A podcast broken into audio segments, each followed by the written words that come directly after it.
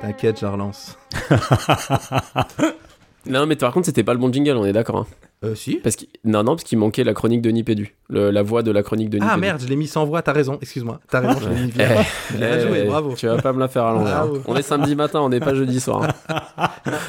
Joli. Nipédu du matin, c'est parti. Nipédu. Les petits. Nipédu. Le podcast. Le podcast. École. École. Éducation. Éducation. Numérique. Numérique. Nipédu. Nipédu. Nipédu. Hey, bienvenue dans Nipédu, Nipédu saison 10, épisode 2. Euh, ben, on est toujours les mêmes derrière le micro pour ces épisodes. C'est un épisode exceptionnellement du matin, même si ça change rien du tout pour ceux qui l'écoutent. Pour nous, ça change, ça veut dire beaucoup, n'est-ce pas Fabien? Oh, ça veut dire tellement pour moi, Régis. Et vous l'entendez, vous l'entendez rire et sourire derrière le micro. Et salut Jean-Phi. Salut les gars, vous avez la forme? Mais j'ai l'impression qu'on est qu'on pète tous les trois le feu, alors que j'avoue que c'est moi qui suis le, le moins du matin normalement, mais bon. Euh, bah, je vous pose quand même la question, hein, qu'on soit le matin ou qu'on soit le soir, c'est quoi votre actu numérique du, du matin, tiens Fabien Eh ben, écoute, moi, c'est une actu numérique en forme de bestiaire puisque je travaille sur une solution de management de projet intégrée à Slack qui s'appelle Grizzly. Et puis, j'ai décidé de, de déglacer euh, Mastodon. Ah ouais, il aime les grosses bêtes, quoi. Mhm. Et toi Jean-Phi? Eh ben moi, écoute, euh, pas d'application, mais une petite galère là qui me suit depuis euh, 15 jours, 3 semaines. Euh, J'ai un problème avec mon, mon partage de connexion qui entre mon ordinateur et mon téléphone ne marche pas. Je sais que ça vient de mon ordinateur et donc je, je me lance dans une exploration de tous les paramètres réseau qui peuvent euh, influer. euh, donc en gros, voilà, ça vient de ma carte réseau, mais c'est un problème euh, soft et pas hard. Du coup, voilà, je galère à essayer de trouver la solution pour euh, retrouver un partage de connexion efficace. Eh ben dis donc, toute une, toute une affaire. Euh, moi, pour le coup, j'ai beau me creuser la tête, je vous l'avoue, j'ai cherché dans les recoins de mon smartphone, dans ma mémoire, sur, mon, sur mes ordinateurs. Bon, bah, j'ai rien, malheureusement, à vous partager ce mois-ci. Donc, ce sera mon, ce sera mon joker pour cet épisode d'octobre. Pas de, pas d'actu numérique euh, pour moi. Tu Euh, travailles trop, Régis. Tu travailles trop. Mmh, Pas assez, on va savoir. J'aime bien découvrir des nouveaux trucs. Euh, au sommaire de cette émission, cher Fabien, Eh ben, écoute, on commencera par une parole au poditeur qui sera Poitvin euh, ce mois-ci, Régis. On filera ensuite sur la FAQ du poditeur. Et euh, euh, ce, ce mois-ci, c'est notre futur docteur Forgion, spécialiste S-Blended Learning, qui répondra à une question de Fred qui attend toujours sa révolution du e-learning. Ensuite, ce sera la chronique de Nipédu. C'est Jean-Phi qui s'y colle. Et plus qu'un syndrome, vous allez découvrir en quoi notre Jean-Phi maître, c'est un fiefé imposteur. Puis on terminera avec la FAQ de la rédac où on se posera la question de savoir si la e-formation, c'est de gauche ou de droite. Ah, et j'allais oublier la reco de la rédac qui sent bon, euh, qui sent bon le- l'abstinence et la sobriété, on va dire. Elle pas écologique celle-ci. c'est- c'est c'est- c'est bien vendu en tout cas. Bon, allez, je vous propose qu'on file tout de suite vers, euh, vers la parole au poditeur. La parole au poditeur.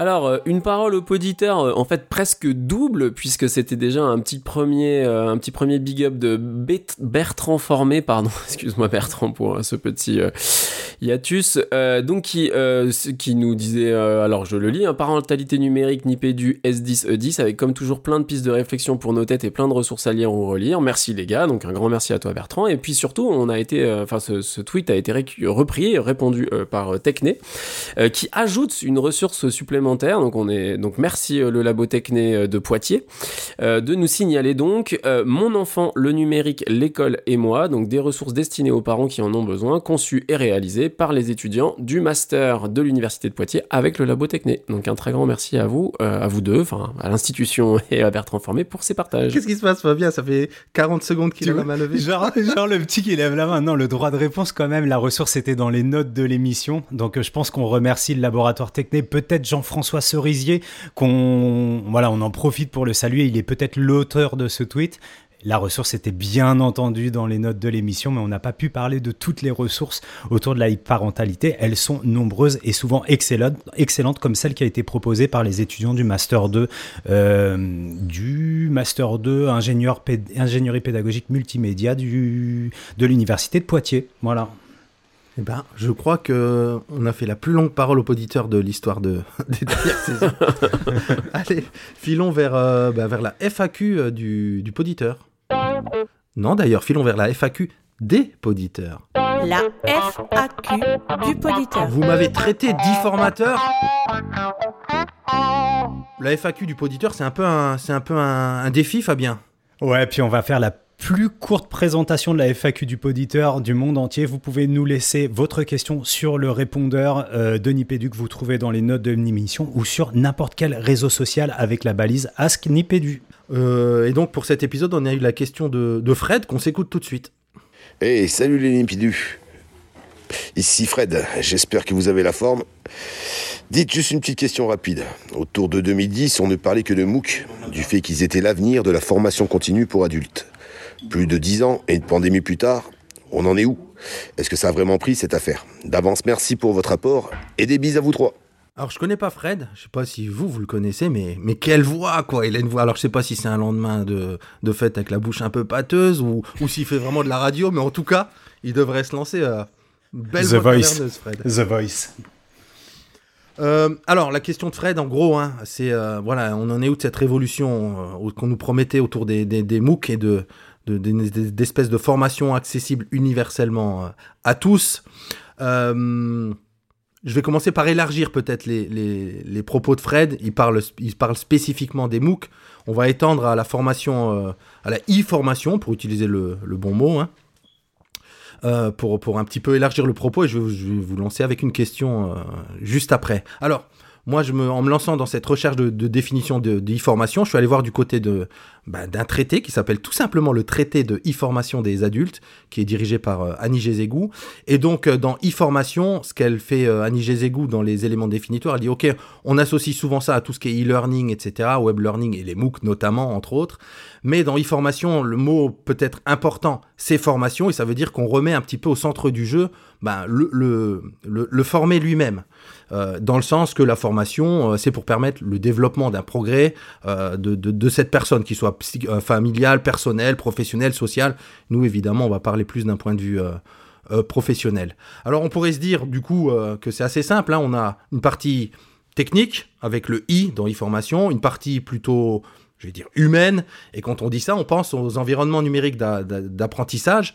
Et là, j'ai trouvé une autre définition qui m'a paru super intéressante de, du côté de Charlier, qui définit, euh, qui définit ça comme un système d'apprentissage ouvert intégrant les acteurs. Et là, je la cite parce que c'est le intégrant les acteurs qui me paraît intéressant. Donc, dans environnement numérique d'apprentissage, bah, c'est pas les outils que je vais utiliser en tant que formé pour me former et- et l'environnement, il m'inclut moi-même aussi.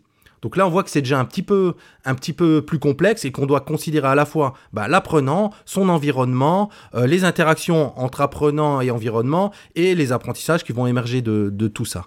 Et j'ajoute un dernier, peut-être un, autre paramètre, peut-être pas tout à fait le dernier, euh, bah, que j'ai aussi retiré dans, ce traité, c'est qu'on a deux grands types de, de conception d'ingénierie pédagogique en termes de e-formation. On a ceux qui se concentrent plutôt sur les contenus, sur la mise à disposition des contenus et le- les, ressources qu'on met dans ces contenus, et d'un autre euh, comme un moyen de créer de l'interaction entre les, formés et entre les formés et les, les formateurs quelque part. Euh, qui n'ont pas vocation, et ça c'est Jacques Audran qui le dit, qui n'ont pas du tout vocation euh, à s'opposer en termes de e-formation. Alors là, j'ai un petit peu problématisé, complexifié peut-être la, la, la, la, question de, de Fred. Une chose importante, intéressante hein, pour nous qui avons mis le nez dans les MOOC pour en concevoir ou en faire, ou pas du tout d'ailleurs, on, on le verra au cours de, de, de l'émission. Euh, je vois, je vois Jean-Philippe qui, qui, qui en sourit déjà. Euh, une des raisons principales qui fait que la révolution n'a pas eu lieu, enfin une des raisons qu'on voit souvent, c'est qu'il y a un taux de décrochage énorme pour différentes raisons qu'on va peut-être évoquer, comme une, hein, le sentiment d'isolement par exemple des, des, apprenants. Et là, je saute sur une autre dernière euh, petite citation de, de, de, Jean Euth qui dit, et qui en, qui en détourne une bien connue, on comprend toujours seul, mais jamais sans les autres. Alors moi, je suis assez, je veux bien être d'accord avec ça. Alors il y a certes, euh, il y a les autres, il y a le dispositif de formation, il y a le formateur, il y a tout ça. Mais avant ces autres, et moi je vous pose la question, là, les gars, ouvrez grandes euh, vos oreilles. Est-ce qu'une des pistes tiendrait pas plutôt à la difficulté euh, pour les concepteurs de formation, les ingénieurs pédagogiques, les formateurs, à prendre en compte à la fois le degré d'autonomie et les capacités d'autorégulation des e-formés dans ces dispositifs-là. Merci pour cette intro, Régis. En t'écoutant, je me disais qu'il y avait peut-être un point de vigilance à avoir de notre côté. C'est je me demandais à quel point on allait être sur un débat d'experts et on sait à quel point les auditeurs nous ont déjà fait ce type de retour. Euh, étant donné tout à l'heure, je parlais du docteur Forgione. Hein, peut-être que tu vas nous en dire plus sur euh, toi aussi, sur ton, actualité universitaire, on peut dire. Euh, moi, il y a quelque chose qui me. Dans la question que tu poses, alors on reviendra peut-être sur la différence entre e-learning et e-teaching, qui est, qui est abordée dans une des publications du traité de, e-formation de Gézécou. C'est la question du, du terme de, de, décrochage que tu as utilisé. Euh, je ne sais pas ce que vous, vous mettez le terme de. Ah, on, va, on va tirer le fil, hein, on, va, on va faire dans la facilité. Qu'est-ce que vous entendez derrière le terme de e-décrochage et sans croquer sur la, sur la chronique de Jean-Philippe, euh, je te poserai bien la question à toi, Régis. Derrière décrochage, bah le, le, premier élément qui me vient, et, là j'en reviens au MOOC, hein, on, eh ben on avait, si vous vous souvenez bien, mais c'est encore le cas maintenant, hein, des MOOC qui affichent des taux d'inscription gigantesques. Voilà, tel MOOC, il y a eu euh, il y a 10 000 inscrits. Et puis quand on tire le fil, euh, de, et, pour certains qui le font avec toute honnêteté, on sait que c'est un, faible pourcentage finalement qui va non seulement passer en, appelant ça quelques modules, et un encore plus faible euh, euh, pourcentage qui va aller jusqu'à, par exemple, ben, le, petit certificat qu'on peut décrocher pour avoir passé les, différents modules. Quand je dis faible pourcentage, hein, oui, c'est vraiment, alors euh, Fabien, tu connaîtras peut-être les chiffres mieux que moi pour en avoir conçu pas mal, c'est vraiment quelques pourcentages. Donc c'est le premier élément que je mettrai derrière, derrière décrochage pour montrer que il est énorme en termes, de, en termes quantitatifs pour le coup. Alors du coup, je sais pas si alors, je sais pas à quelle question je réponds, si c'est plutôt à celle de Régis ou à celle de, Fabien quand, quand, je vais proposer ça. Moi, il y a. Euh, euh, en fait, ta question, Régis, m'a fait penser. Alors, euh, c'est un point de vue assez naïf, en fait. Mais, enfin, quoique, non, c'est pas complètement naïf, mais. m'a fait penser au fait que.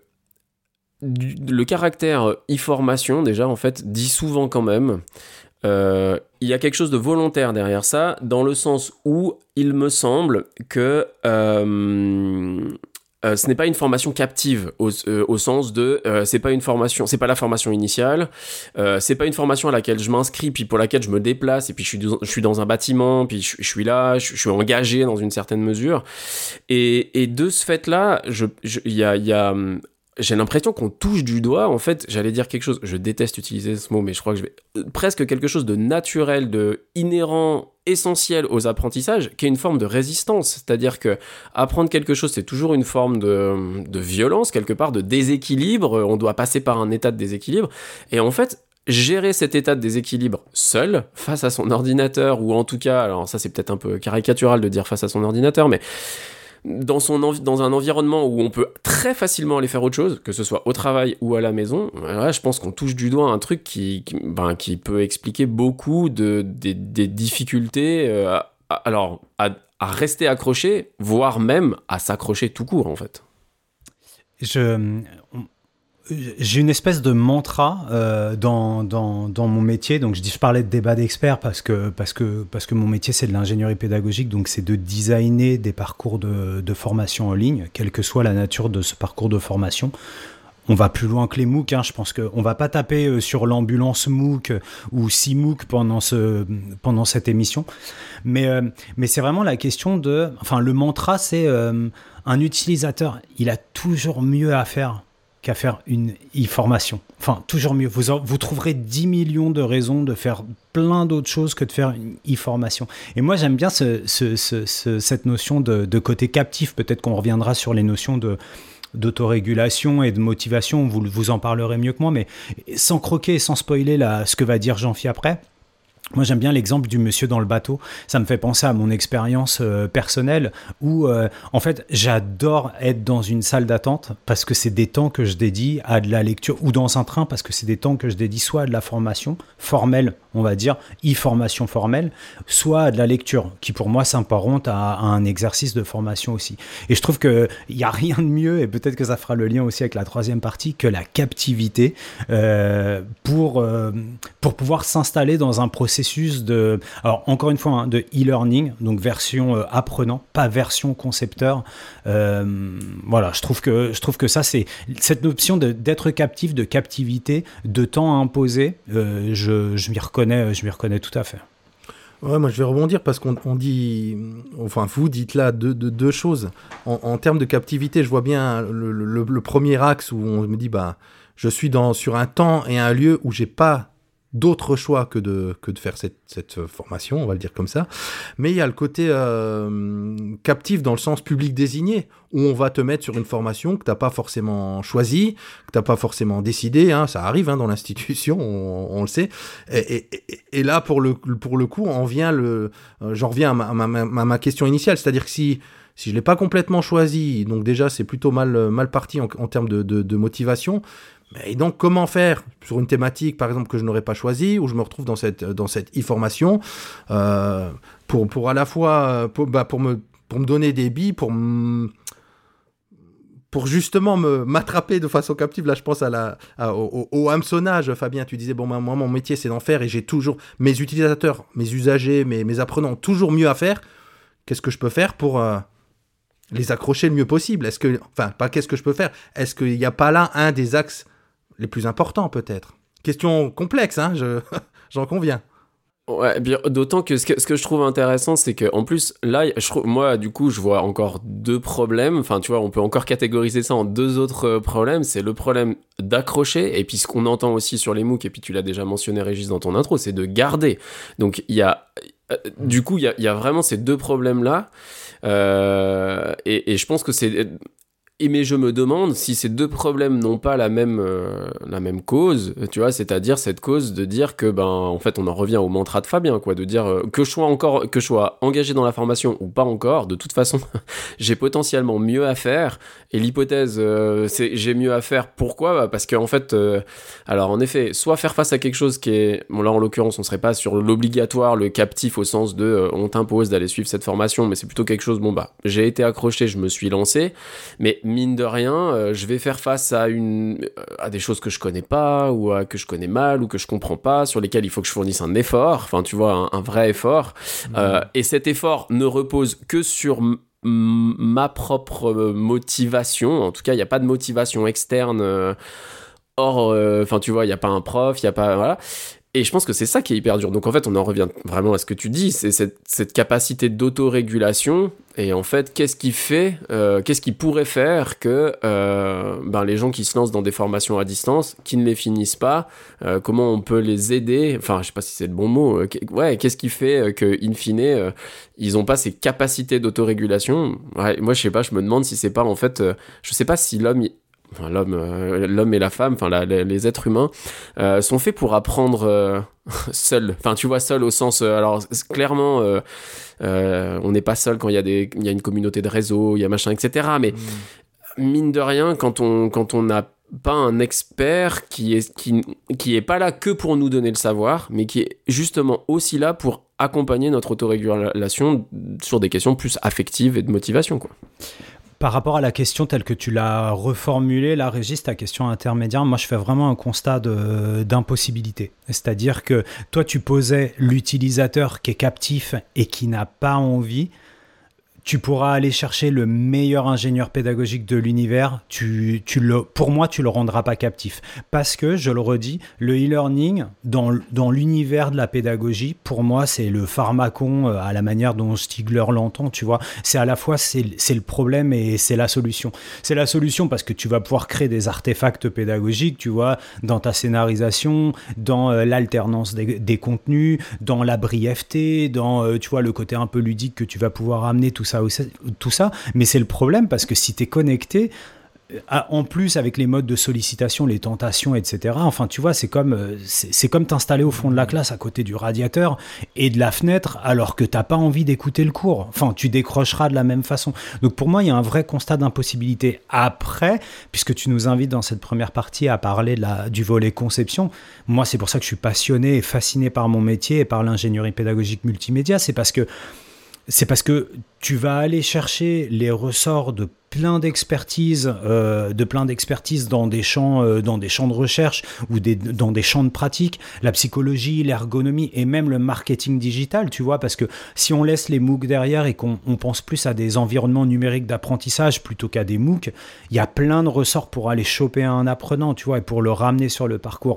Mais de la même façon que cet élève, il va au fond de la classe et, il regardera par la fenêtre et il a décidé de pas apprendre, tu pourras être le meilleur pédagogue, le meilleur le meilleur prof de tout ce que tu veux de l'univers, il apprendra pas. Enfin, ça, j'y crois absolument pas. Et de la même manière que je ne crois pas qu'un enseignant, euh, pardon, qu'un apprenant adulte ou enfant euh, captif qui n'a pas envie d'être dans cet ordinateur, tu trouveras, tu vois, des modes opératoires qui permettent de le ramener dans son parcours d'apprentissage. Sur des apprentissages, je précise, sur des apprentissages formels et non formels, et pas sur les apprentissages informels. Et je développerai pas parce que je vous renvoie vers le traité de formation des adultes. Juste un dernier point autour de, de- de ces éléments-là. hein. On voit que tu parlais de, de- encore une fois de ce traité que les pistes qui sont souvent apportées, c'est dire bah voilà, on apprend mieux avec les autres et donc il y a cette notion de créer une communauté, de, de créer des forums, d'encourager les échanges, euh, que tout le monde soit proactif et notamment le, le- formateur qui, qui, qui l'engage les participants à être proactifs. Moi, par exemple, je suis le contre-exemple de ça. Alors, évidemment, comparaison n'est pas raison, mais et, et peut-être que ça fait le lien avec ce que vous disiez sur la formation. Quand je suis en, sur un, sur un, je vais prendre un MOOC, bah moi, je vais un petit peu binger les ressources dont j'ai besoin. Toute la partie sociale ne m'intéresse généralement pas, donc je vais pas dans les forums, euh, je vais pas, malheureusement, j'ai envie de dire peut-être apprendre avec les autres. Euh, donc là, pour le coup, on touche peut-être cette chose-là de, effectivement, bon bah si t'es motivé par la thématique, t'as peut-être pas besoin de tout le social et tu vas apprendre presque par toi-même en allant prendre les ressources.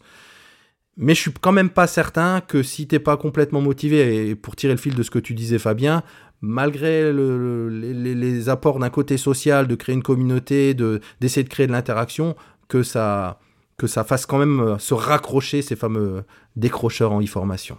Est-ce que tu serais un profil individuel distribué au sens où, au sens où l'entend Richard Elmore Et ben voilà, c'est parfait. C'est parfait, on vous encourage à aller voir. Alors je vais pas en dire plus là-dessus, on est d'accord Fabien, mais allez voir dans, dans les notes de l'émission, ça fait partie d'un fameux MOOC de, de Harvard. euh, euh, allez, qu'on a participé à traduire en français, on peut le dire comme ça Fabien? Oui, yeah. Sacré Elmore. Bon, je vous propose, allez, qu'on n'aille pas plus loin parce qu'on a déjà creusé, euh, on a déjà creusé assez profondément euh, euh, c'est- cette première partie d'émission et qu'on file, euh, qu'on file directement vers la, vers la chronique de Nipédu. La chronique de Nipédu. Le clou du réac. Alors les garçons, vous le savez, nous en avons parlé en préparant cette émission, puis vous l'avez gentiment teasé lors de cette FAQ des poditeurs. Je dois commencer cette chronique par un grave aveu à ces mêmes poditeurs. Cela fait 5 ans que j'anime avec vous un podcast qui parle éducation et numérique, qui dédie ce mois-ci un épisode à la e-formation, et autant que je puisse m'en rappeler, je n'ai jamais suivi une telle formation. Au plus proche, j'ai regardé quelques tutos YouTube pour craquer une tablature de guitare dont je n'arrivais pas à décoder les doigtés, autant dire qu'on ne va pas très loin dans l'ingénierie pédagogique ou le développement professionnel. Pourtant, des e-formations, et Régis, tu as eu l'occasion de le dire, il en existe bien des types, depuis le webinaire ponctuel jusqu'au cursus universitaire à distance, en passant par ces fameux MOOC, mais je ne m'y lance pas. Ainsi, je ne fais pas partie des 90% qui abandonnent, je fais partie de celles et ceux qui n'essaient même pas. Alors cela dit, si l'expérience directe est nulle, je faillis une fois. Alors que je finissais mon troisième postdoc et que je désespérais d'obtenir un poste de maître de conf, j'avais entrepris des démarches de VAE et étais prêt à m'inscrire à un master de philosophie à distance, dans l'objectif de passer le CAPES ensuite. À quelques encablures d'envoyer ce dossier, j'étais finalement embauché à l'université de Lausanne. Comme le décrit M. Fenouillet, dans le traité qu'on a lu ce mois-ci, une sorte d'effet de sape. Dès que la motivation externe disparaît, donc ici celle d'un diplôme pour un emploi ensuite, le suivi de la formation disparaît avec. Et pourtant, et tout le paradoxe est certainement là, je ne peux pas dire que je ne m'y intéresse pas à cette affaire. Pendant l'un de ces fameux trois postdocs, je côtoie des chercheuses et des chercheurs, notamment Monsieur Guichon ou Madame Develotte, qui étudient l'impact de la visioconférence sur les interactions langagières de situations d'enseignement-apprentissage. J'ai trouvé ces travaux passionnants. Quelques années plus tard, au cœur de la pandémie, alors conseiller pédagogique, je pense avoir animé des dizaines et des dizaines de webinaires et recevoir au moins autant d'invitations à en suivre sans en honorer aucune. Plus anecdotique, dans mes transports en commun d'environ deux heures par jour, j'ai sympathisé avec un homme qui profite de ce temps pour suivre un master de mathématiques à distance dans une université britannique. Il a commencé il y a trois ou quatre ans et ne terminera que dans deux. On parle régulièrement de cette entreprise et je store systématiquement de nos échanges absolument admiratifs, mais aussi, je dois bien le reconnaître, un petit peu jaloux. Alors pas jaloux de la formation en elle-même ou de la reconnaissance que lui donnera son diplôme, mais jaloux de ce que ce parcours dit de cette personne et de sa détermination qui me paraît absolument gigantesque à côté de la mienne. Et last but not least, avec vous les garçons, on ne peut quand même pas dire que l'on ne parle pas régulièrement de e-formation, au moins en filigrane dans bon nombre de nos émissions. Alors en somme, la e-formation, je la donne, j'en cause, j'admire ce qu'elle requiert, mais je ne la suis pas. En fait, l'aveu, je crois, doit aller encore un peu plus loin à bien y réfléchir, I ou pas I, je ne suis même pas sûr d'avoir suivi une once de formation un tant soit peu formelle depuis ma formation initiale. Et qu'est-ce que cela peut bien dire de moi? Alors pas que je ne me forme pas, j'exerce un métier, la recherche, pour lequel la pratique et la formation continue se confondent, tout simplement. Et puis j'ai beaucoup de défauts, mais on ne peut pas dire que je me repose sur mes lauriers. Toutefois, cela signifie que consciemment ou non, je ne souhaite pas me soumettre à une scénarisation consciemment ou non, je semble croire, bien sûr à tort, que je suis en mesure, seul, de savoir où aller chercher ce dont j'ai besoin pour répondre à mes besoins professionnels. Et si je dois être tout à fait sincère, je me demande même si tout cela n'est pas l'expression d'un manque de foi en la propension de mes pairs à pouvoir me former. Pas que je dénigre leurs compétences de formateur, pas du tout, mais simplement leur efficacité à connaître ou reconnaître mieux que moi ce dont j'ai besoin. Et très franchement, je ne suis vraiment pas sûr de bien apprécier ce constat. Celui de faire face à un clou de plus dans un cercueil de vieux réac qui n'en manquait pas encore vraiment pour un mec de 38 ans. Bon, bah, c'est la, la transition assez simple. Vieux réac ou révolutionnaire On va appeler un révolutionnaire pour la FAQ de la rédac. La FAQ de la rédac. La e-formation, c'est de gauche ou de droite Alors les garçons, vous ne pouvez pas être passé à côté du site qu'on a tous consulté, j'espère, enfin je sais pas ce qu'il en est de nos auditeurs, euh, qui a fait le buzz ces dernières semaines, à savoir le site C'est de gauche ou de droite du jeune Théo Delmazur. Alors avant de commencer sa chronique, je voudrais rassurer tout le monde, je suis allé vérifier. Régis Forgione, Jean-Philippe Maître et Fabien Aubard, tous les trois sont et de gauche et de droite en, même temps. Je vous renvoie à la logique de l'algo qui a été mis en place par le, par le jeune Théo euh, Delmazur. Mais c'est rigolo parce qu'en consultant le traité de e-formation des adultes, et on reviendra peut-être sur certains passages, notamment euh, des passages qui ont été produits par, euh, par Annie Gézégou elle-même dans la deuxième partie du bouquin, je, me suis dit, et si on appliquait cette, euh, cette question à la e-formation? Donc j'ai fait un truc tout bébête, euh, je suis allé sur le site, j'ai pris quelques termes relatifs à la e-formation, je les ai rentrés dedans et puis j'ai regardé les résultats. Donc, euh, e-learning et e-formation. Les deux sont visiblement du même côté de l'hémicycle puisqu'ils sont tous les deux de gauche. Et pour répondre à Fred, tu seras peut-être pas étonné Fred, mais les MOOC, eux, contrairement aux termes de e-learning et de e-formation, sont de droite. Alors, je me suis dit ah mais ça c'est ça c'est quand même chouette parce que par rapport à ce que j'ai lu dans le bouquin ça fait écho à plein de choses. Et même si on sait que vous imaginez à quel point ça peut être caricatural de prendre cette entrée là je trouvais que c'était c'était pas inintéressant pour pour en venir à la question que je vais vous poser. Et, parallèlement à ça je suis tombé sur un sur un sur un super article de de Todd Cursus euh, de Christine Vaufray que je ne connaissais pas en tout cas nominativement je la connaissais pas qui est une des premières autrices enfin qui est une des autrices du premier MOOC francophone justement qui est sorti euh, il y a 10 ans et ne me dites pas que c'est pas vrai, les gars. Devinez de quoi traitait ce MOOC, le MOOC ITPA ou ITIPA. Et ben, il traitait de comment construire un environnement personnel d'apprentissage. C'est fou quand même l'effet gigogne et comment tout va dans tout. Et en fait, il est vraiment chouette cet article de Christine Vaufray parce que elle, euh, elle revient sur euh, les idéaux qui ont présidé à la conception de ce premier MOOC. Donc on est en plein, euh, en plein, en plein idéal connectiviste, euh, en, en, mode de, euh, eh ben, on va donner l'opportunité à tous les gens d'apprendre, ils vont apprendre tous ensemble, ils vont tous être heureux et donc ils vont changer le monde tous ensemble. Ça, c'était il y a dix ans.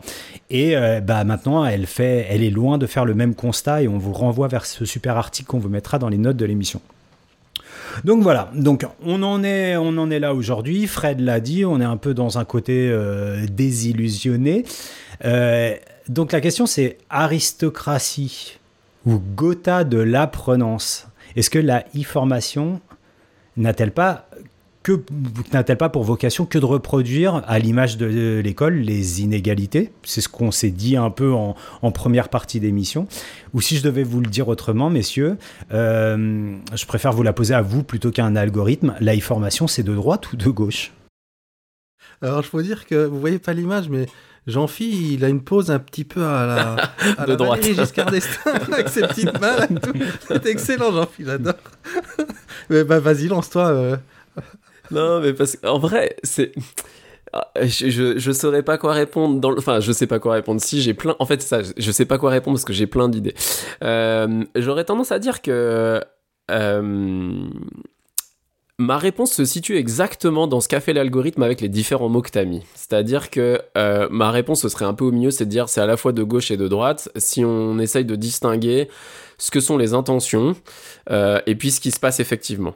Euh, donc voilà, euh, et pour aller plus loin, euh, intention de gauche, dans, ces, dans cet idéal de rendre accessible à toutes et tous euh, ce qui, avant Internet, ne pouvait pas être accessible à toutes et tous, ou en tout cas pas aussi facilement. Et puis, ben, dans les faits, récupération, d'une part, et puis peut-être euh, potentialité à s'en saisir plutôt pour un public donné. Euh, voilà, donc ce qui, ce, qui, ce qui me mène à plutôt euh, voilà, la partie de droite. Après, si j'essaye de faire un peu un lien avec la, première partie de l'émission, il y a aussi quelque chose qui me donne envie de répondre ni l'un ni l'autre, euh, dans le sens où justement je pense que le fait que ça ne parle que à une partie de la population, euh, je pense aussi qu'il y a quelque chose qui est ni de gauche ni de droite, mais qui est profondément humain, euh, dans le fait d'avoir une difficulté à se saisir soi-même de son parcours de formation. Voilà, je pense que c'est quand même quelque chose. L'apprentissage, je le redis, comme- enfin, à mes yeux, c'est quand même toujours une euh, se mettre dans, accepter de se mettre dans une situation de déséquilibre qui est jamais évidente, et je pense qu'il y a quand même aussi un petit peu de ça. Euh, Moi, je vais, je vais rebondir en faisant une analogie peut-être un peu audacieuse, mais j'ai l'impression que dans, ta question, Fabien, et tu l'as fait toi-même, hein, tu t'es dit, bon, ben, je me pose la question pour la e-formation, mais en fait, je peux me la poser pour, euh, pour l'école ou pour, pour plein d'autres choses. Je vais faire un parallèle et rebondir un peu plus profondément dans un second temps, mais tu vois, avec les. C'est un peu la même question pour, euh, au- autour des podcasts, par exemple qui évidemment, ben, on se dit tout le monde peut faire du podcast. À un moment, c'est un média de niche, c'est génial. Tu aimes faire du tricot de chaussettes euh, avec de la laine de l'Annapurna, et ben tu vas trouver le, le podcast qui va bien. Tu aimes l'école et le numérique, tu vas trouver un podcast qui va bien. Et puis avec les années qui passent, on sent que ben effectivement ceux qui se tirent la part du lion des podcasts, bah, c'est plus de la radio de rattrapage de grandes radios qui ont des moyens ou des podcasts d'entreprises qui mettent euh, peut-être de, de- beaucoup de beaucoup de moyens. Donc il y a un petit peu cette question-là, effectivement, des idéaux de départ, et puis euh, on se fait rattraper par la, par la patrouille de... J'allais dire la patrouille de plus que, plus que de gauche ou de droite, de, de- d'un espèce de côté un peu capitaliste, on va le dire comme ça. Et pour euh, creuser plus profondément et un peu plus sérieusement la question d'un point de vue, d'un point de vue euh, peut-être plus politique, comme tu l'as, comme tu l'as posé, et, et on en revient aussi à, un petit peu à la question de départ de, de, de, de, de, de- de l'épisode, ou en tout cas quand j'ai tiré les fils sur la, sur la motivation. C'est-à-dire que ces e-formations, on, on nous dit bah c'est la promesse que tout le monde puisse euh, y accéder, effectivement, puisque à peu près tout le monde euh, a un ordinateur et une connexion, euh, si on tire ce fil-là, du à distance. Bon, c'est pas forcément le, le, le cas, en tout cas, de, de qualité. Et puis surtout, ça repose encore une fois sur une- la motivation, l'autodirection, la, la, euh, Gézégou, elle en parle aussi, la, hum, l'agentivité, hein, le fait de, de pouvoir être soi-même euh, acteur de sa propre formation et de mettre les actes en place. Et ça, c'est pas donné à tout le monde. Et c'est peut-être ça le premier levier, le, le- le premier marchepied qu'il faut apprendre à, euh, à un maximum de personnes pour que ce, cet idéal-là de, de donner de la formation à tous, il soit, il soit plus, plus concret. Donc euh, cette partie de gauche manquerait en fait au, au- à la e-formation. En tout cas, l'effort n'est pas, n'est pas mis là-dessus. Pour, euh, pour clore ce premier tour de table, je vous permets de, de- enfin, je, si vous le permettez, je vais alimenter, je vais amener un peu d'eau à votre moulin euh, à tous les deux en, en tirant plutôt le fil de la e-formation et les MOOC. En fait, c'est de droite, si vous en êtes d'accord. Ok. Euh, alors moi, deux choses hein, purement de droite. La première, c'est euh, encore une fois, hein, j'ai dit que moi, ce qui m'a fait me poser la question, c'était cette conclusion de la publi de, de Gézégou qui arrive page 206 de l'ouvrage. Et franchement, j'ai trop envie de la relire au poditeur, de la partager. C'est la conclusion de son article. hein. Encore une fois, on vous laisse aller voir l'intégralité de la publication. Sous couvert parfois de leur donner un pouvoir dans la gestion autonome de leur apprentissage, il peut s'agir, alors leur donner, c'est aux apprenants en ligne, hein. il peut s'agir d'un mécanisme idéologique d'assujettissement à certaines valeurs, conception et pratique élitiste de sélection et de mise en concurrence des apprenants. Ça, c'est la conclusion qui est faite par Annie Gézégou de la e-formation. Et après, elle revient sur les questions de ce qui détermine hein, euh, l'autodirection, l'autorégulation, la motivation chez l'apprenant. Et le deuxième défi, je ne sais pas si vous vous êtes pliés à l'exercice, les garçons. Je vous avais invité à aller écouter l'excellentissime euh, Le Code a changé de pourquoi Internet favorise la droite, dans lequel on entend euh, la chercheuse qui est de Harvard. Tiens, ça fait deux fois qu'on parle de Harvard dans l'émission. Euh, Jen Schrady qui a publié il y a quelques années un bouquin qui s'appelle The Revolution That Wasn't, qui a été traduit en français, qui s'appelle L'illusion de la démocratie numérique. Attention, c'est un très très gros livre écrit tout petit euh, et, et- et dans lequel c'est assez où structurellement elle explique les mécanismes qui font que euh, les idéaux qui font naître, qui ont vu naître euh, Internet, hein, on est à la fin des années 60, on est dans la culture beatnik, euh, on est et on a ce foyer de jeunes Californiens qui, vont développer l'Internet que vous connaissez aujourd'hui. Et ben comment, en se structurant, la, po- la, la proposition repose sur su- sur des sur des piliers d'une politique euh, Et si je me souviens de bien, ces, ces piliers, ils sont au, au nombre de trois. Déjà, c'est, ce sont ceux qui ont les moyens euh, financiers, en termes de ressources humaines, mais tu en parlais, Régis, sont ceux qui ont les moyens qui vont prendre le pouvoir. Donc tu parlais tout à l'heure de la radio de rap- rattrapage versus le podcast. Euh, donc en e-formation, on peut se poser la question de qui a le pouvoir aussi en termes de, formation. Le deuxième, c'est euh, le fait que de toute façon, il y a une dynamique qui est qu'on peut pas contrer, qui est celle que Internet va reproduire le réel. Donc en fait, au fil de temps, on va arriver sur des sur des éléments structurels qui vont dans Internet reproduire le, le réel. Donc là, on aussi, hein, on peut voir toute la philosophie de l'éducation. On parlait d'une reproduction d'inégalité. Ça peut être à ce niveau-là. Et puis le troisième, c'est le sensationnel. Elle parle souvent, et notamment quand, elle, euh, euh, quand elle oppose droite et gauche, elle dit euh, la droite a plutôt tendance à baser ses argumentaires sur des éléments sensationnels en réaction à. On parlait d'un réactionnaire tout à l'heure, en réaction à. Et elle dit sur les mécanismes d'Internet, parce que dans son bouquin, elle parle d'une illusion démocratique et des mécanismes d'Internet. C'est vrai aussi euh, sur la e-formation, hein, que c'est le sensationnel qui, qui, va fonctionner, d'où euh, repenser à notre émission sur le micro-learning et sur ce qui fait que tu vas capter euh, l'attention des, des apprenants. Donc ça, c'est plutôt pour le volet de Internet, e-formation, même combat, on est plutôt euh, à droite. Mais je clôt le à droite et peut-être je reviendrai sur le à gauche. Je sais pas si ça vous fait réagir ça les garçons.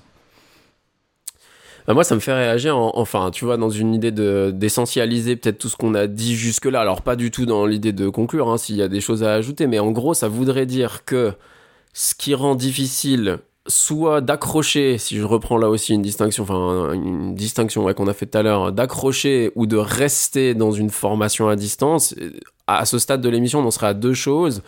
Euh, le caractère, du coup, potentiellement bah, du contexte, alors idéologique, politique euh, qu'on évoque dans cette FAQ, enfin dans cette FAQ-là, de dire que bah, on est dans quel- quand même quelque chose qui est reproducteur des inégalités parce que ça a été saisi par une idéologie euh, plutôt capitaliste, conservatrice, etc.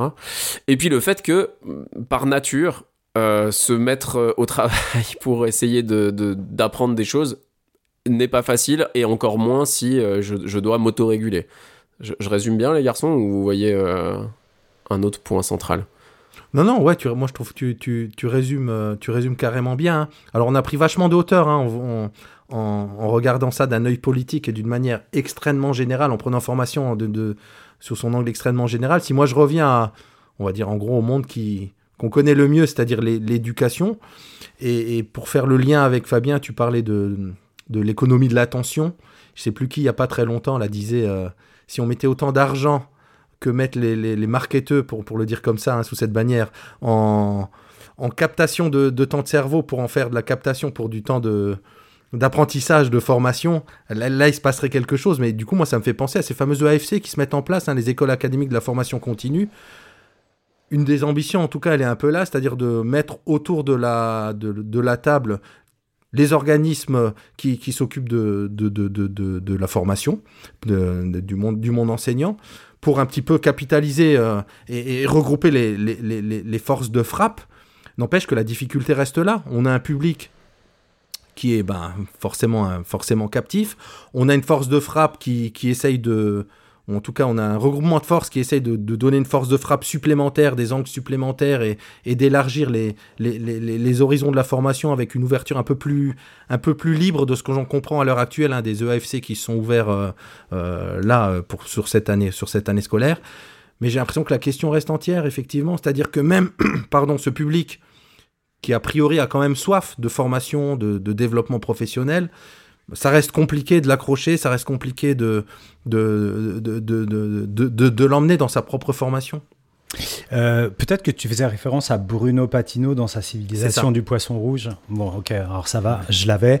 Euh, je sais pas si euh, s'il y a une soif de développement euh, professionnel chez les enseignants, mon Régis? Ça, tu le, bah, ça, tu le poses comme ça déjà. Je... Oui, non, c'était plus en termes de on, a, on est quand même d'accord que par rapport d'une manière générale, on a affaire à un public qui est plutôt qui a plutôt l'habitude d'apprendre, qui a, qui a, devrait avoir développé des, des compétences d'apprentissage et de formation et qui et qui sait qu'il est dans une carrière qui, qui sera longue autour d'à peu près un même objectif. C'est ça que voilà que, que j'essaie d'évoquer. Vas-y, Jean-Philippe.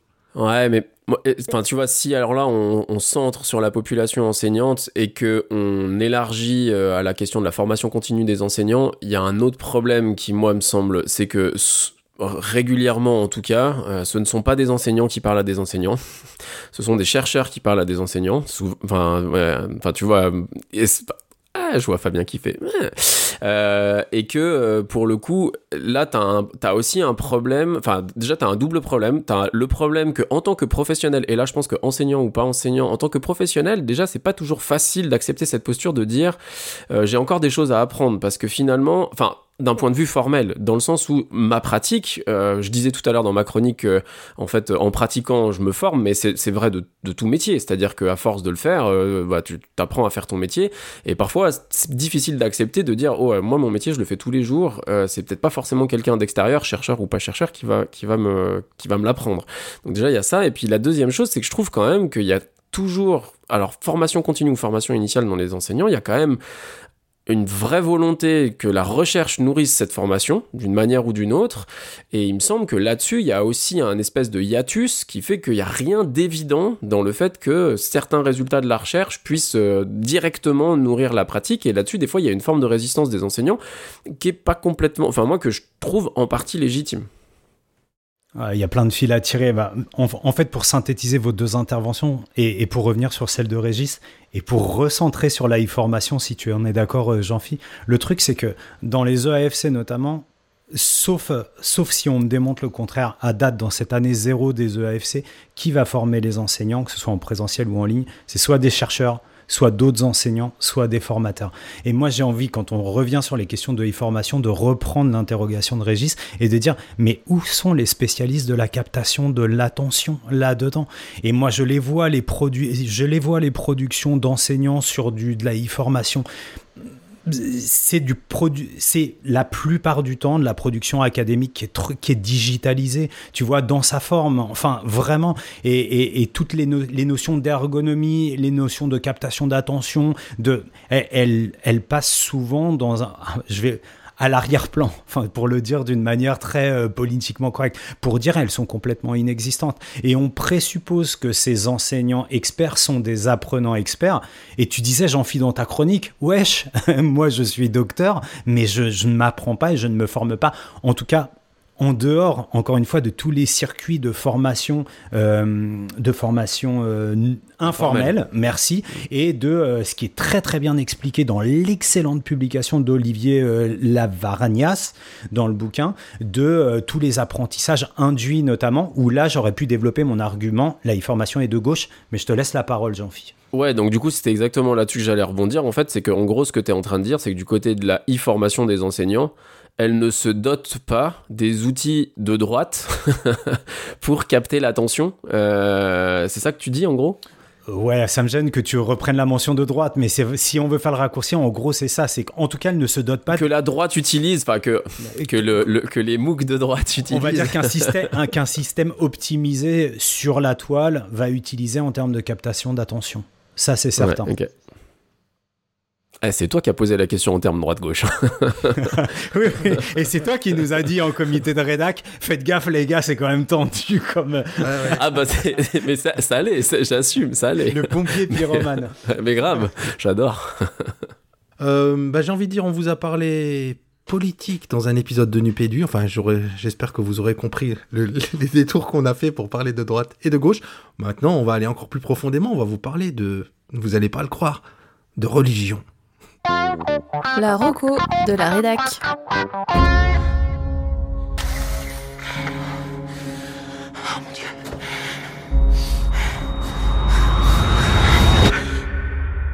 Père céleste, puissions-nous être vos outils afin de réparer ce que nous trouvons brisé.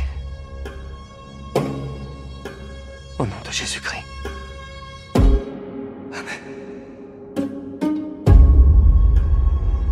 Bon alors comme on se l'est dit en comité de rédac, c'est moi qui vais, c'est moi qui vais attaquer puisque je dois assumer que c'est moi qui vous l'ai proposé. Donc euh, la reco de la rédac et sur laquelle on va échanger pour les quelques minutes qui nous restent, c'est une mini-série. Moi j'adore ce format, je trouve ça vraiment cool. Euh, issu de Disney+, alors je crois qu'il la diffuse, c'est pas elle qui l'a produit, mais bon je sais plus, peu importe. Euh, la série s'appelle Sur ordre de Dieu, euh, en 8 épisodes avec Andrew Garfield, et donc en gros bah c'est euh, l'histoire d'un meurtre dans une communauté mormon. Euh, voilà, ça c'est le point de départ. Et puis euh, à partir de là, bah, on rentre dans quelque chose de, un, polar. hein, je pense un polar thriller en gros pour savoir en gros pour résoudre bah, qui a commis le meurtre et puis pour quelle raison. Je vous en dis pas plus sur l'histoire. Moi, je vous je rentre déjà un peu dans le fil de ce que j'ai bien aimé, puis je laisserai les, garçons réagir. Enfin, ce que j'ai bien aimé et pas trop aimé. Enfin, déjà, j'ai trouvé ça plutôt cool. Moi, j'ai été bien accroché. Notamment, il y a une triple que j'ai trouvé assez chouette, justement entre euh, bah, la résolution du meurtre, euh, tout ce qui a mené au meurtre. Donc, c'est-à-dire qu'on reprend un peu l'histoire, enfin le, fil de l'enquête, on le reprend aussi euh, nous en tant que spectateurs du début, et ça nous est montré en parallèle de la résolution de l'enquête. Donc, ce qui va finir par mener au meurtre qu'on essaye de résoudre. Et puis, un troisième histoire, c'est l'histoire de, de la de, de- la branche mormon que moi je connaissais assez peu. Alors, c'est moi j'ai trouvé ça assez habile quand même dans la manière dont c'était amené, même si c'est très certainement réducteur. Enfin, on perçoit que l'histoire du mormonisme est très certainement assez réduite, mais, euh, mais voilà. J'ai trouvé que c'était plutôt un bon polar. Et puis pour les points négatifs, parfois le scénario est, assez, euh, assez grosse ficelle, on va dire. Euh, voilà. Et puis on a Andrew Garfield qui nous fait une petite performance un petit peu trop larmoyante à mes yeux. Mais globalement, voilà, moi j'ai passé plutôt quand même un bon moment, je me suis bien laissé attraper et j'ai appris des choses, donc, donc ce qui n'est pas désagréable quand on, quand on regarde une petite série. Voilà. Thèse, antithèse, synthèse. Je te laisse la parole, Régis. Ouais. Ouais, j'y vais. Je suis, le, je, suis, je suis le méchant. Je suis le méchant de l'histoire. Euh, non, ouais. Alors, que dire? Euh, euh, Effectivement, euh, sur les points positifs, hein, moi, je c'est les, les thématiques traitées. C'est c'est su- c'est intéressant, c'est clair sur la religion. Il y a un petit point sur les sur les Native Americans avec le, le, le flic qui est en duo avec Andrew Garfield. Qui est, d'origine native euh, indien. Euh, la place des femmes, évidemment, dans, dans la religion et notamment dans, dans celle-ci chez, chez les Mormons. L'ambiance, quand même, un petit peu poisseuse, euh, mais pas trop, mais poisseuse quand même. Hein, c'est Disney, mais je trouve qu'ils y vont quand même. Hein, des fois, on dit, c'est Disney, tout est lisse. Non, c'est pas vrai. Là, quand même, voilà, il y a, c'est. Ça, ça, ça, tape un petit peu. Je suis d'accord avec toi, hein, Jean-Philippe, sur le côté. euh, ça m'a un peu énervé, moi, Andrew Garfield qui pleurniche tout le temps. Même si on sent, hein, il a le rôle du flic sensible et religieux, donc ok, mais c'est un peu sur, sur, euh, voilà, sursensible quelque part. Euh, non, et après, sur les points négatifs, moi j'ai trouvé le premier épisode, peut-être Fabien rebondira ou pas, mais un peu grossièrement écrit. On nous amène tout avec des grosses ficelles. J'ai pas trouvé le bon mot, mais toi tu l'as trouvé, Jean-Phi. Au niveau scénaristique et écriture, ouais, il y, y y a quelques grosses ficelles. Et je trouve qu'il y a un côté, euh, un petit côté soap euh, dans l'écriture. C'est-à-dire que on on ménage le suspense un petit peu artificiellement parfois, et paf, on saute d'une scène à l'autre, c'est un peu grossièrement, je trouve, pour, pour ménager le suspense. Et j'ai trouvé que c'était ultra didactique. Alors c'est vrai que c'est intéressant parce qu'on découvre plein de trucs sur les Mormons, mais n'empêche que dans l'écriture, c'est amené à chaque fois, chacun amène sa petite pastille qui continue l'histoire originelle des Mormons, etc. Et ça, je trouvais que c'était un peu mal écrit. Mais en vrai, euh, j'avoue, hein, ça reste une bonne série et, je la conseillerais. Là, j'ai pris mon rôle de méchant parce que je suis celui qui l'a aimé un petit peu moins. Donc j'ai tapé un peu dessus, mais franchement, c'est hyper intéressant comme série et, et, la mise en, en image est vraiment, vraiment, vraiment soignée, quoi. En tout cas, une série euh, qui fait réfléchir. Je pense que euh, je pense qu'on est d'accord là-dessus. Moi, c'est ce que j'ai apprécié, notamment le lien avec l'actualité, parce que on est en plein sur les réflexions autour de, de la laïcité et des valeurs de la République. Et là, on transpose euh, des valeurs, euh, enfin, on transpose cette question de la place des valeurs séculaires dans euh, dans un dans une société moderne. On le transpose de l'autre côté de l'Atlantique. Donc moi, ça m'a fait euh, réfléchir sur sur l'identité, sur le vivre ensemble, sur la question du, fond, du fondamentalisme. Donc j'aime bien les séries qui font quand même un peu réfléchir. Vous parliez tous les deux d'Andrew Garfield et moi c'est Billy Hall que j'étais content de retrouver. Billy Hall qui faisait le fils dans Mother Father qui était que j'avais trouvé vraiment une, mini-série aussi que je vous recommande et que j'avais trouvé euh, génial. Et puis euh, autre point positif, c'est que euh, je suis un passionné d'histoire des États-Unis et du coup moi comme vous les garçons, je connaissais pas très bien l'histoire, alors déjà la théologie mormoniste et puis euh, l'histoire de l'Église des saints des derniers jours et, euh, et la figure de Joseph Smith notamment et ça m'a donné envie euh, d'en savoir plus. Donc voilà, c'est une, une série qui élargit les chakras. Sur le moins, on s'est pas, on s'est pas concerté, mais effectivement, il y a un côté peut-être didactique, il didactique, peut-être trop didactique et, et malheureusement maltraité. La partie didactique, moi, elle m'a pas permis de, voilà, de, de rentrer dans cette histoire de, des Mormons, euh, si ce n'est que par ces petites bribes que chacun apporte. Régis, tu l'as très bien dit, donc une petite déception. J'aurais aimé que ce soit un, que ça ait été un parti pris un peu plus assumé dans, dans la série. J'ai bien aimé, j'ai passé un bon moment euh, globalement. Ouais, merci Jean-Philippe pour cette reco. C'était Bah, avec plaisir, les garçons. On regrette pas de l'avoir vu en tout cas. Euh, donc on vous a parlé politique, on vous a parlé religion, on va, on va, on va vous laisser là-dessus jusqu'au, jusqu'à dans un mois les garçons. Ouais, on va les laisser aussi faire des choses plus gaies, peut-être. Regardez les feuilles tomber et gardez la pêche. Et cracher le noyau.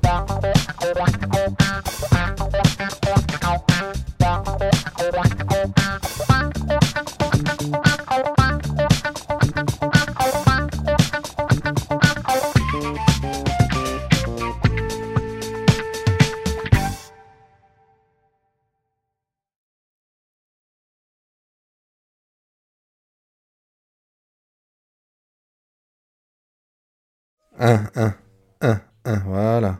Un. Nous allons tester les micros. Non, non, non, non, non, non, non. C'était Brigitte Fontaine, non? C'est marrant. Ah non, c'était merde. NTM. Eh ben, Alors c'était très mauvais pour une fois. Alors, bon, vous me direz, ça rime, Brigitte Fontaine, NTM et un truc, mais euh, Brigitte Fontaine TM. c'est le, c'est le Brigitte fils d'NTM et de ouais. Brigitte Fontaine. C'est Brigitte Je vois Fontaine le- TM. Ah, je, ah, je vois bien la tête. Je vois trop bien la tête.